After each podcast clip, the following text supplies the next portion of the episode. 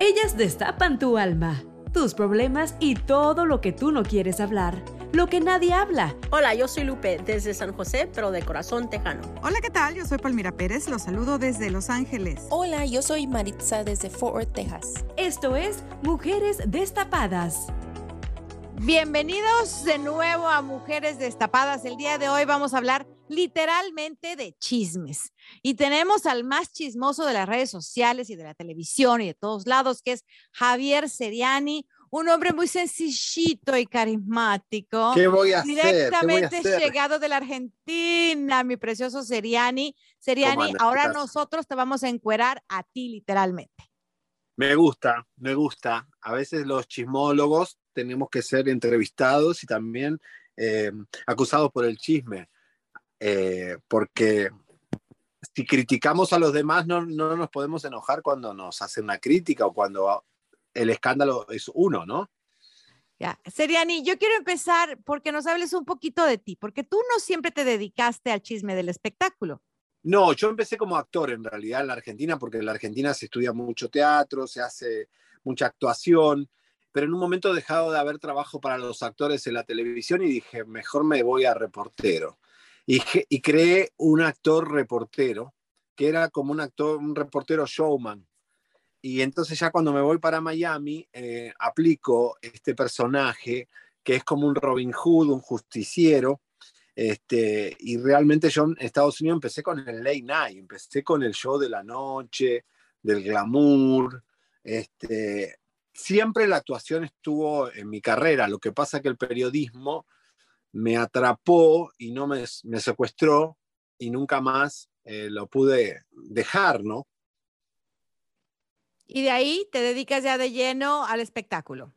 Me, me, claro, lo que pasa es que cuando yo llegué a Miami era un Miami en el 2000 con un gueto donde nadie quería hablar nada, tenían miedo, había cuatro o cinco estaba Univisión, Telemundo y, Emilio Estefan, y todo era muy vacas sagradas, y yo empecé, dije, bueno, acá tengo que tirar la pared abajo, no puedo golpear la puerta. Entonces dije, soy argentino, pelo largo, medio raro el, como me he visto, me decían, bueno, vas a triunfar acá, eh, aquí tienes que ser cubano, tienes que ser... Eh, o, entonces de golpe dije, bueno, empecé a, tirar municiones fuertes, a hablar lo que nadie hablaba, eh, y claro, me quisieron crucificar. O sea, era un monstruo que se empezaba, empezaban a hacer y empezaba a revolucionar el periodismo en Miami. ¿Y, cómo te enteras? ¿Cómo te enteras de todas esas cosas para revolcar a la gente como la revuelcas? Bueno, es increíble porque realmente yo no le pago a mis informantes. Eh, algunos le doy un regalo de vez en cuando, pero realmente mis informantes son apasionados. Es como que ellos sienten una excitación de que yo digo algo que ellos descubrieron o una información que ellos me pasaron. Tengo como 100 cucarachas en toda mi carrera, que yo le digo cucaracha porque sobreviven a todos, están debajo de los escritorios. Este, pasaba mucho en Univisión, por ejemplo, que eh, estaban en las oficinas y se miraban entre ellos y, decía, ¿cuál será el informante de Seriani? ¿Será mi secretaria? ¿Será? Era, era, era todo un mito lo que yo había construido del espionaje dentro de las televisoras, de las empresas. Eh, eh, realmente era fuerte. Era verme todas las noches en el programa o en la radio en la mañana a ver que yo decía de quién iban a despedir, a quién iban a votar, qué ejecutivo venía. Realmente como que creé una forma de, periodismo fuerte, audaz y también este, con, con show, ¿no? Porque realmente para mí esto es entretenimiento. Pero, pero Javi, tú tienes que cerciorarte que esas cucarachas realmente te llevan la información correcta, porque te pueden llevar un chisme de pasillo que no es y si tú lo das, a lo mejor estás difamando. Sí, bueno, mira, mis informantes llevan, eh, ya te digo, algunos hasta 20 años conmigo. Eh, sé que cuando ellos me dicen algo, eh, confío. Siempre igual chequeo, en el caso de México, que es un poquito más complicado, lo chequeo por tres, por tres lados diferentes. Me ha pasado que tres personas que viven en distintas ciudades de México, indistintos, no se conocen, me dicen lo mismo. Yo ahí confío también. Es una forma de chequear. Este, la verdad, no me, he equivocado muy pocas veces, la verdad, he tenido un buen historial de aciertos. Este, y, bueno, O sea, sí hay que chequear, hay que tener cuidado, este, pero, pero he tenido mucha suerte en eso, digamos. el chisme te llega. Cuando uno está abierto y todo, porque yo digo, a veces digo, me caen escándalo, digo, ¿cómo me caen a mí? O sea, ¿por qué a mí? ¿Cómo me entero? Y es como una maquinaria que ya yo ya generé, que la misma gente que quiere decir algo importante me lo dice a mí. Entonces es como que yo ya tengo ese círculo virtuoso del chisme donde todos los chismes desembocan en mi, en mi computadora, en mi celular. Eh, una pregunta, ¿hay, ¿hay algún chisme que, que hayan ido eh, con usted y que, es un chisme, pero que usted siente que al decirlo tal vez va a herir a alguien y se ha quedado callado y no ha dicho nada? Mira, no, pero justamente es una decisión de vida tan importante, porque yo he tenido chisme donde yo digo, hoy le, lo voy a dejar sin trabajo a tal persona, o tal vez esta persona va, a partir de este chisme va a tener una causa criminal.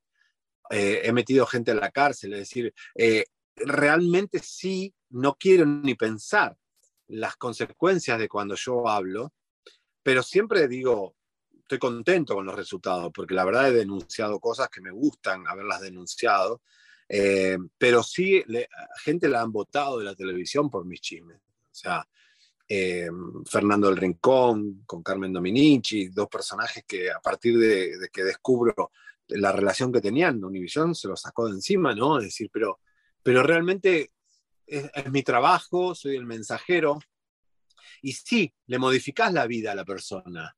Eh, pero no se trata de difamar ni de destruir, eh, porque cada uno vive como vive y lo que pasa que ahora con las redes todo, todo sale a la luz también, ¿no? Esto que tiene el, público tiene un celular y filma y hay scratches, scratchan en Roma a Peña Nieto. Eh, imagínate ahora cómo el mundo ha cambiado con el tema de, de, exponer al otro, ¿no? Tienes que tener una vida muy limpia y estar muy limpio para que realmente no te escrachen ahora.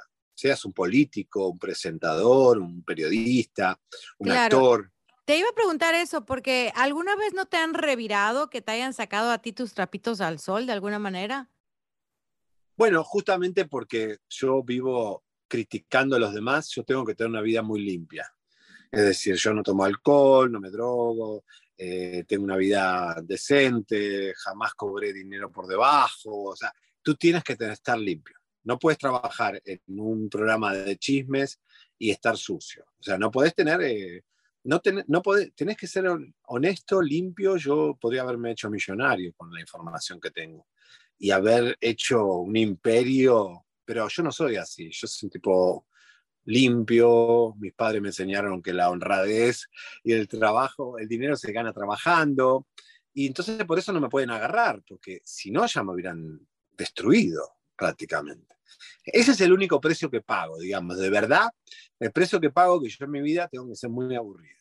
Yo les, les, les, les tengo como, como por decir, no, no coraje, pero como como un desdén a, periodistas este, que persiguen y, arruinan vidas porque son vidas ajenas y, para esto pues es, es, un trabajo, ¿no? Es un trabajo como para ustedes y, buscar la, la, historia pues yo sé que es, es, un, es un arte, pero cuando causan la pérdida de vida, cuando arruinan vidas, este, yo no veo la satisfacción aparte del dinero. O sea, no es algo noble.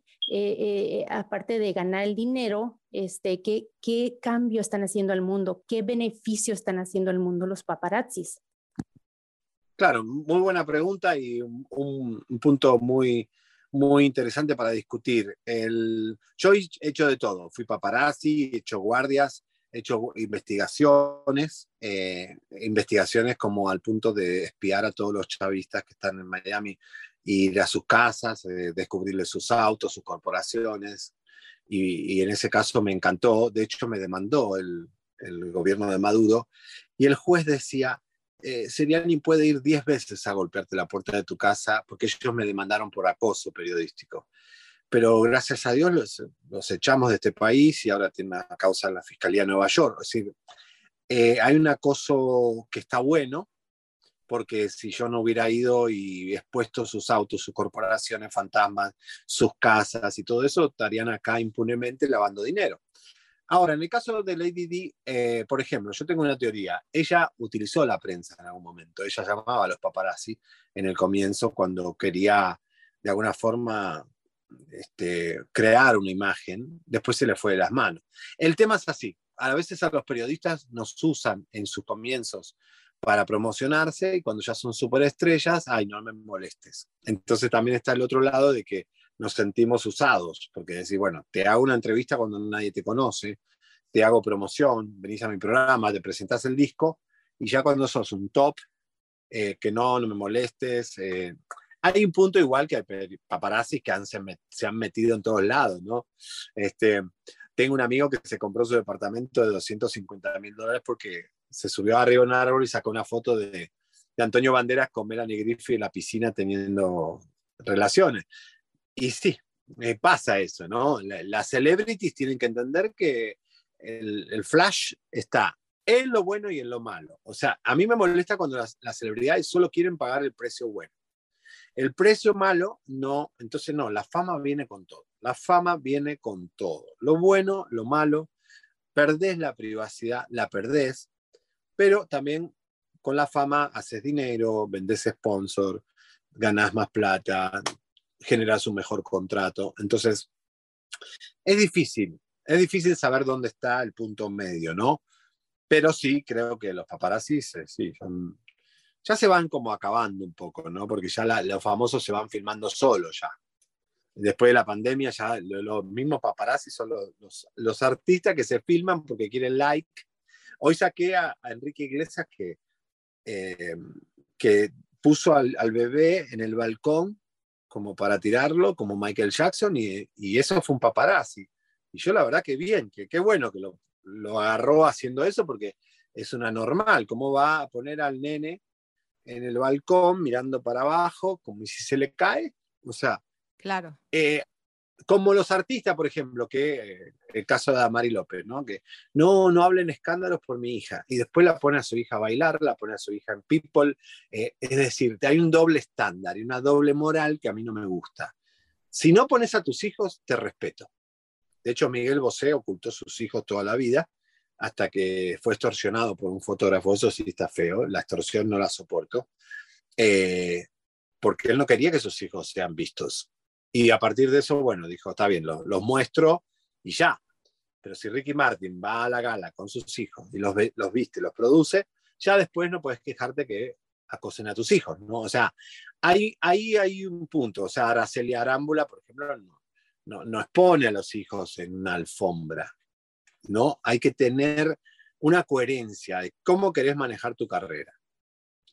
Y hay artistas que se les respeta la privacidad porque son respetados y porque pero hay otros que utilizan la prensa para sus escándalos y después, ay, no, no, no, no, por mis hijos, por mi mamá, por... No, o la usás o no la usás. Javier, dijiste algo muy interesante. Eh, hace ratito dijiste que muchos de los artistas usan a, los periodistas al principio y ya después se, olvidan. Eh, recientemente, hace el, el, mes pasado, se murió Vicente Fernández y eh, él dijo en una de sus entrevistas a una reportera, yo te doy la entrevista y nunca me niego en una entrevista porque cuando yo empezaba, eh, yo los buscaba a ustedes para que me dieran una nota o cualquier cosa y, no es justo que ahora que estoy, eh, que soy Vicente Fernández, no los, no los quiera atender, atender por, por ser Vicente Fernández. So, eso es interesante. ¿A ti alguien te ha negado una, una entrevista? ¿Alguien importante? Sí, sí, a mí, a mí me tiene mucho miedo. No soy el periodista lavadero de imagen, te voy a preguntar lo que hay que preguntar, entonces realmente no están cómodos conmigo. Los que más se enojan son los mediocres, ¿eh? Los grandes, grandes, una vez entrevisté a, yo me hice conocido porque las celebridades en, en, Miami, las mucamas y las madres de los famosos me escuchaban en la radio. Entonces los padres de Shakira eran fan míos. Entonces, la verdad, los entrevisté en la radio y me dice, usted no cambie, este, porque aunque tenga que criticar a mi hija, este, porque si no yo lo dejo de escuchar. Entonces ahí me quedó esto de que uno tiene que, no tiene que cambiar. Porque muchas veces los, los famosos no traen rating. Puedo tener una entrevista con Chayanne, pero si la, la, entrevista está aburrida, prefiero yo hablar de Chayanne, ¿no? a la gente lo que le está gustando es el delivery, la opinión, eh, la, crítica del artista a veces. Y entonces en ese caso yo lo que, lo que hago, si no, los grandes, grandes no se enojan. Los que se enojan son los del medio, los que tienen mucha inseguridad, los que tienen cola que se les pise. Esos son los que tienen miedo. Pero los grandes, Gloria Estefan, Shakira, eh, no sé, gente como Angélica María, no sé, la doctora Polo, gente que está ya más allá del bien y del mal. Yo me llevo muy bien, tengo muy buenos amigos, grandes, este, y de hecho mm, tengo muchas amistades, pero a veces la amistad del periodista y el famoso no es buena. Ya, porque tienes que callarte las cosas privadas muchas veces, ¿no? Javier, yo sé que tú has entrevistado a mucha gente, eh, programada o no programada. ¿Ha habido alguien, sin importar en qué nivel haya estado esta persona pública, que haya marcado tu vida en alguna entrevista? Mm, bueno, este, eh, entrevisté a la, amante de Pablo Escobar, este, Virginia Vallejo, que me ganó un Emmy con eso porque me hice amigo de Virginia. Fue todo un trabajo de hacerme amigo y ahí, ahí entendí lo que era el trabajo realmente del periodista, ¿no? O sea, el, el trabajarla la entrevista. Eran horas y horas de ir a visitarla, hasta que un día dijo, ok, mañana ven con la cámara y vamos a grabar. Pero ese generar esa confianza a mí me enseñó mucho. Yo tenía que estar muy informado, una tipa muy inteligente, que sabe todos los secretos de Colombia, y yo no sabía nada de Colombia. Este, realmente eh, me apasionó muchísimo. Ahí me dio el amor por lo investigativo. Este, y causas que son que me, me, gustan porque uno cambia las cosas, ¿no? descubrir un, un, doctor que está en la televisión que no es doctor y que lo saquen, este, o, o, un acosador, ese tipo de cosas a mí me gustan, me hacen sentir que tiene sentido esto, ¿no? Este, pero yo, he visto, yo he visto dos cosas tuyas, de lo poco que, que te conozco, porque te conozco, siempre te veía, te veía antes porque mi mamá te veía en YouTube. Y entonces, este, después empezamos a trabajar juntos hace unos meses y, y bueno, ahí empezó una relación de, de, amistad o de compañeros, como quieras llamarla. Pero antes de eso, yo vi dos casos tuyos que realmente me impresionaron. Uno fue ese médico que metieron finalmente a la cárcel, que era un cirujano plástico, que, que, que, que, que, bueno, pasó, pasaron muchas por sus manos sin saber era un título, el título que tenía era una mentira. Y la otra que me dejó impresionada fue la entrevista o el eh, una reportaje que hiciste del edificio este que se cayó en Miami. Tú sacaste ese sótano cinco años antes de que se cayera el edificio. Ese, ese, fue, ese fue muy fuerte también. Eh, son esas cosas que vos haces que nadie le dio importancia en ese momento, no, nadie habló de eso y lo dejé ahí morir. Y cuando se cae el edificio, yo dije, el, arquitecto me dijo, Javier, ¿vos no te acordás que nosotros fuimos y hicimos la entrevista de ese, de ese edificio enfermo? Y yo digo, wow, mirando para atrás, las cosas que uno hace que ni siquiera te das cuenta lo que estás anunciando, ¿no? Y, y me pasa mucho esto que, que, es, que es como que te crucifican o te ignoran, pero después a la larga tenemos razón. De hecho, hemos sacado escándalos tan grandes que nos, nos desmienten y nos, nos hacen hasta bullying, ¿no?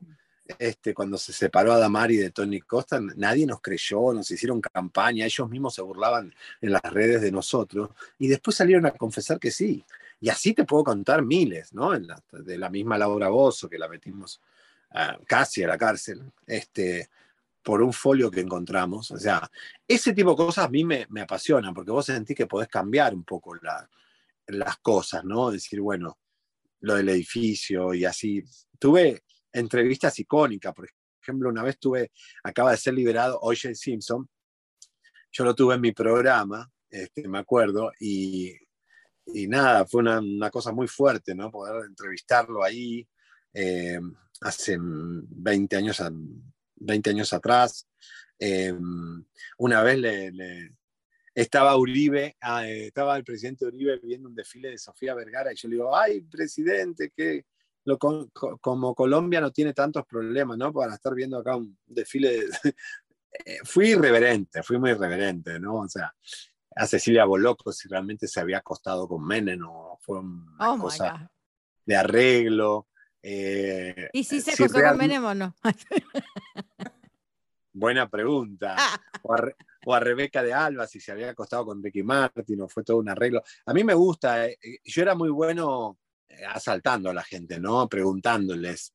Eh, y claro, era, llegaba una fiesta y todos salían corriendo. "Uy, llegó el rubio a preguntarnos lo que no queremos, pero, pero era lindo, eran, le poníamos sal al- a la farándula, ¿no? Este, hay que, hay que animarse a preguntar. Y, y yo lo que, como me pasó ahora con Sergio Mayer, ¿no?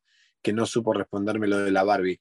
Hay que tener respuestas. Si vos vas a una alfombra roja y vas como periodista a un evento, tenés que tener un control de daños de que si tenés un escándalo, saber qué decir. ¿No? Yo lo, te lo contaba el tema de J-Lo. J-Lo es una mina que maneja todo su marketing. Cuando le mete los cuernos a Alex Rodríguez, ella dice, yo no quiero quedar como una cornuda.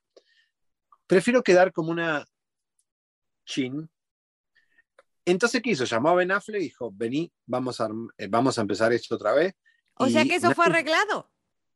fue arreglado al comienzo y fue como una- un momento donde él, él estaba muy... eh, la, la novia, la cubana, lo dejó, Ana de, de- de Armas, porque él ya no funciona muy bien por el alcohol.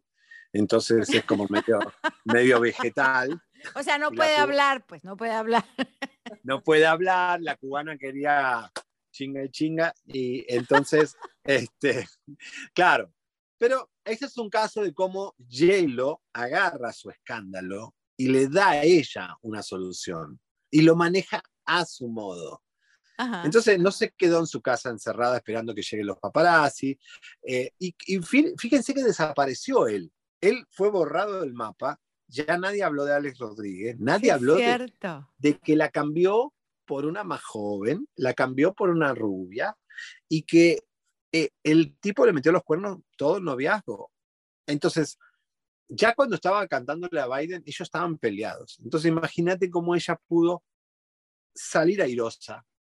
porque ella manejó su escándalo? Entonces yo los invito a los famosos que no se enojen con los periodistas, hagan control de daños y manejen sus propios escándalos. Tienen dinero Wow. para publicistas, manager, relacionista público y, y buscar una estrategia con el equipo. ¿Te ha dado miedo eh, en algún momento cuando has dado algún chisme de algún narco que te dé miedo o has este, contratado seguridad para ti o algo por el estilo? ¿Sabes? Buena pregunta, ¿no? Porque eh, esto me está pasando ahora que estamos hablando de estos narcos libros y mi pelea con Sergio Meyer eh, fue fuerte. Recibimos amenazas. Yo la primera vez que recibo amenazas, sí, eh, sí me han perseguido por la carretera colegas que se enojan. Uno- uno- un tipo entró, el novio de una famosa, y me pegó en el estudio. Entonces, he tenido ese tipo de cosas, pero de famosos o de gente que se enoja, pero de un narco ya es complicado. No tengo seguridad, sí me manejo con cuidado, nunca me fijo que no me siga un auto cuando voy a entrar a mi casa, que no, no haya nada de extraño. Soy como medio detective, trato de despistar. Tengo mi teléfono código, si me roban el teléfono no van a encontrar a ningún informante porque tienen códigos, nombres diferentes, está todo en clave. Cucaracha 1, cucaracha 2, cucaracha Sí, 3. sí, más o menos, más o menos. Sí, está Cucaracha 69 también. Pero digamos que quizás he pensado eh, en estos días, ¿no? En mi familia, pues la voy a ver, que no por mí, pero por mi familia sí me asustaría, ¿no? Pero Este, esta amenaza de muerte la recibiste de parte de un actor o del narco. No, No sabes fue- de quién. o sea, es anónima, es anónima. eh, fue por tres lados diferentes. Fue Facebook, el teléfono y Telegram. Hmm. Eh, los abogados igual nuestros están como averiguando de dónde viene el tiro, porque lo peor de todo, siempre con una amenaza, es que no sabes por dónde viene el tiro, ¿no? Porque yo digo, es Sergio Meyer, pero tal vez no es Sergio Meyer, es Ninel Conde y sus amigotes, o es, este, no sé, eh, el, siempre, o tal vez es un loquito que está provocando y generando miedo, ¿no? Entonces, hay que, hay que estar atento. Obviamente, si yo estuviera en México, tal vez sería distinto, ¿no? O sea, eh, pero igual de todas formas ellos tienen nexos en cualquier lado, o sea que si me quieren hacer algo en Los Ángeles lo hacen igual. Este, lo que pasa que en este momento tenemos tanta popularidad que si me hacen algo, Pero. Javier, déjame te pregunto una cosa. En este caso, que recibiste la amenaza por tres medios, ¿te respalda una compañía o, o tú estás solo eh, navegando? no, no, no, no, no, tenemos un equipo de abogados, tenemos a Pepe Garza y a Elisa, que son mis socios, y tenemos una protección, digamos, de abogados y de gente que, abogados y, y- y, bueno, de saber, eh, viejos lobos, de saber que, cómo se trabaja este tipo de cosas, porque este, eh, hay, que, hay que estar precavido, ¿no? A, a que pueda pasar. Sobre todo Elisa tiene familiares en México, este, Ya. este, igual, no sé, eh, Pepe es un tipo muy respetado y no, no creo que atenten contra él, pero bueno, yo quizás soy el más llanero solitario, digamos, vivo- estoy solo, me manejo solo. Este, algo que, por ejemplo, no confío mucho es tener un asistente, un productor eh, asistente. Que no, no dejo que en mi círculo íntimo entre mucha gente. ¿Por qué les voy a decir, chicas? En el 90% de los casos, quien me informa de los chismes y traiciona a la persona es tu círculo íntimo. O es tu mejor amiga, o es tu mucama, o es tu chofer. Entonces yo dije, wow, ¿cómo esta gente me cuenta esto siendo que... Pero claro, a veces el famoso genera resentimiento en su personal doméstico y son las mismas empleadas domésticas que dicen, me lo voy a... No, y esas te saben la vida y obra, imagínate, literal. Claro, y así han sido traicionadas muchas, por sus choferes, por su... Pero ya te digo, por eso hay que tratar bien a tus empleados, porque ese puede ser mañana tu peor enemigo, o puede ser el que realmente cuente todo. Entonces, hay que, hay que, tu círculo íntimo tiene que ser íntimo, ¿no? De amistades, de familia, pero no meter mucha gente eh, de tu trabajo a tu hogar, a tu intimidad, y ni siquiera a tu casa, ¿no? Eh, es importante que no sepan mis empleados ni dónde vivo. Yo te invité mañana a mi casa, entonces ya no vas a ver. A tu casa voy a ir, mañana voy a ir a tu casa. Este, pero es apasionante, ¿no? Porque el periodista de- de- del tipo de trabajo que hago yo, un detective, es más o menos lo mismo, ¿no? O sea, yo chequeo a qué hora posteó, dónde está, con quién está, y las redes son una pista increíble ahora, ¿eh? Sí. Son un mapa de, de- de cómo ese famoso dónde está, eh, atar cabos. A mí me apasiona, no sé, es como Claro. que... Que tú, tú crees, obviamente, que la, la, la experiencia hace al maestro, ¿no? Dicen, más sabe el diablo por viejo que por diablo, ¿no? Eh, ¿Qué opinas de estos de pronto que salen estos paparazzis o estos conductores de espectáculos jovencitos que, se, se- que llegan así como pavo real y creen que las necesitas el tiempo, ¿no? Necesitas el, el tiempo de experiencia para, para poder tener ese colmillo, ¿no? Ese no se estudia. No, no se estudia. Por ejemplo, yo no, yo no fui a la universidad a ser periodista. Yo no soy periodista de, de No, profesión. no, no, pero el colmillo para poner las piezas juntas, ¿no? De, de, de armar el rompecabezas. eh, no, no es que sales Es- de una escuela con el título y ya te lanzas a, a, a ser eh, fulanito de tal. Claro, son eh, cosas que uno va trabajando con, con- con lo que tiene, empezás por una punta y ahí, y también saber qué, cuál es el, lo que el pueblo le, le está interesando en cada momento, ¿no? Es decir, hay veces tirás noticias que no pegan porque no las estás tirando en el momento justo.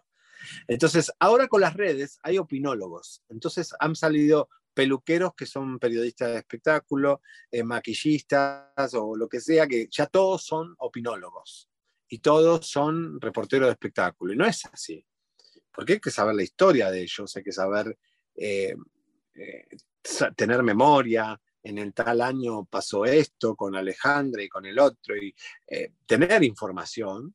eh, Y es y mucho no es trabajo, ¿no? Lo, todo, to- eso, eso es trabajo, eso te consume tiempo, tienes que leer. O sea, yo, yo, yo te he visto, estás dedicado, dedicado, dedicado, ¿no? Es así como que andas de socialitos, literalmente. No, no, te digo la verdad, a veces parezco un ermitaño, un, es como un misionero, porque no hay horario. Yo a veces me voy a dormir y empiezo a agarrar el celular y empiezo a ver, a ver, a ver, y ¡pum! Encuentro una investigación que nos da una semana de...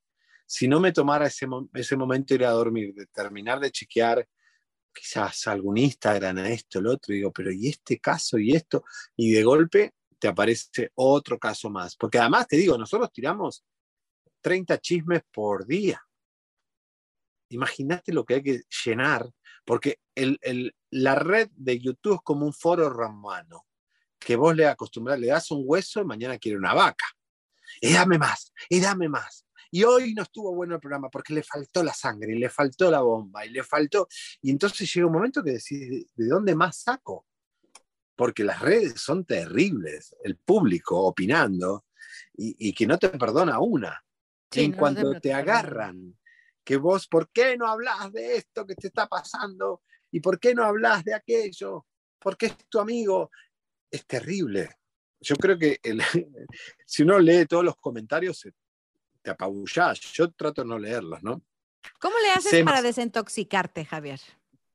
Y es difícil, es difícil. La verdad es difícil porque, no sé, el domingo tuvimos que correr todos a lo de Vicente, pensábamos descansar, no podés programar mucho. Es decir, bueno, me voy unos días de vacaciones. ¿Y si se muere alguien? Entonces, entonces y, es realmente difícil. Pero bueno, igual de todas formas trato de vivir, trato de descansar me cuesta mucho dejar el celular. Este, no sé, me voy una hora y dejo el celular en la casa, pero yo ya me siento que, que, me olvidé todas mis responsabilidades, pero no, hay que parar un poco la maquinaria, ¿no? Con el celular, con la computadora, con no leer noticias todo el tiempo. Eh, pero bueno, me gusta la montaña, me gusta ir a la playa, medito, soy un tipo muy espiritual. Que eso también eh, es necesario con esto, ¿no? Si uno no está bien plantado espiritualmente, eh, te puede desequilibrar. Claro, porque puedes llegar hasta una depresión porque a veces son tantas las críticas hacia tu persona por algo que dijiste. Yo leo los comentarios, ¿no? En, en, en, YouTube que te ponen o en las redes sociales. Y a veces hay gente muy fuerte que digo, ¿cómo, cómo pueden manejar esta crítica tan destructiva? ¿No? Sí, es difícil porque uno es persona, es ser humano, eh, tiene su, autoestima a veces bien, a veces mal. Eh, digo, por eso yo lo que hago es protegerme eh, con mi espiritualidad, ¿no? hago cosas para, para, poder estar en paz, tranquilo. Lo que pasa que sobre todo cuando uno está, decía Laura Bozo que nuestro programa era una cloaca, y sí, nosotros estamos revolviendo ese, ese producto. Entonces, porque revelamos mucha oscuridad. Y cuando vos revelás mucha oscuridad, tenés resistencia, tenés enemigos, tenés... Y eso hay que ser consciente. Yo soy, estudio Cábala, soy un tipo muy espiritual en ese sentido, y sé que trato de no generar karma y no cometer una injusticia nunca, pero realmente nosotros movilizamos lo que está oculto para sacarlo a la luz. Y eso genera un movimiento energético que es muy duro, que tenés que aguantarlo, tenés que hacerte cargo que lo estás haciendo. Cuando estás poniendo un tipo en la cárcel, estás poniendo un tipo a un juicio criminal, cuando te estás enfrentando a una corporación, a un poderoso, a un, narco, y estás investigando a gente que lava dinero, eso en algún momento tienes que protegerte, o sea, tienes que tener conciencia que lo estás haciendo y eso genera un montón de cosas, ¿no? O sea, yo soy consciente de eso. Quizás no lo haré toda la vida, quizás en un momento dije, bueno, basta, ya no voy a cambiar el mundo, o sea, o sea porque a la gente le gusta eso, ¿no? no solo el chisme, sino que le gusta que reveles lo oculto. Digan la verdad, digan lo que está pasando. Eso le encanta. Y creo que la gente tiene mucha sed de verdad después de la pandemia, más todavía. Eso es, un, es una profesión eh, eh, complicada. Por ejemplo, nosotros nacimos eh, fuerte la pandemia. De hecho, Estrella nos llama al canal a hacer un programa de chisme en medio de la cuarentena, ni siquiera la pandemia, en la cuarentena. y eh, en el YouTube se nos explotan las vistas cuando empieza la cuarentena. Entonces ahí también tuvimos darnos cuenta que nosotros tenemos la función de entretener, ¿no? Porque el chisme está en la familia. ¿Cómo no le gusta a la vecina decir, viste que murió el del cuarto F? ¿Y cómo le gusta decir, está embarazada de, fulanita? El chisme le gusta a la gente escucharlo para también después contarlo. Es como algo de tener de qué hablar. con la sobremesa. Claro, no solo escuchar el chisme, la gente le gusta tener el chisme para contárselo a otro. Entonces, eh, es interesante cómo entretenemos eh, con el chisme, para que tampoco estén tanto en el chisme con la familia, con los amigos, con los socios. Eh, los chismes son tremendos, pueden hacer estragos en una sociedad, en una corporación, en una familia. Las familias se han destruido por el chisme, ¿no? Vos dijiste esto, el otro. Este, Vicente Fernández. ¿Cuál es el chisme más fuerte que traes ahorita? A ver, Javier. Mm, qué fuerte. No, qué sé yo, o sea, ¿eh?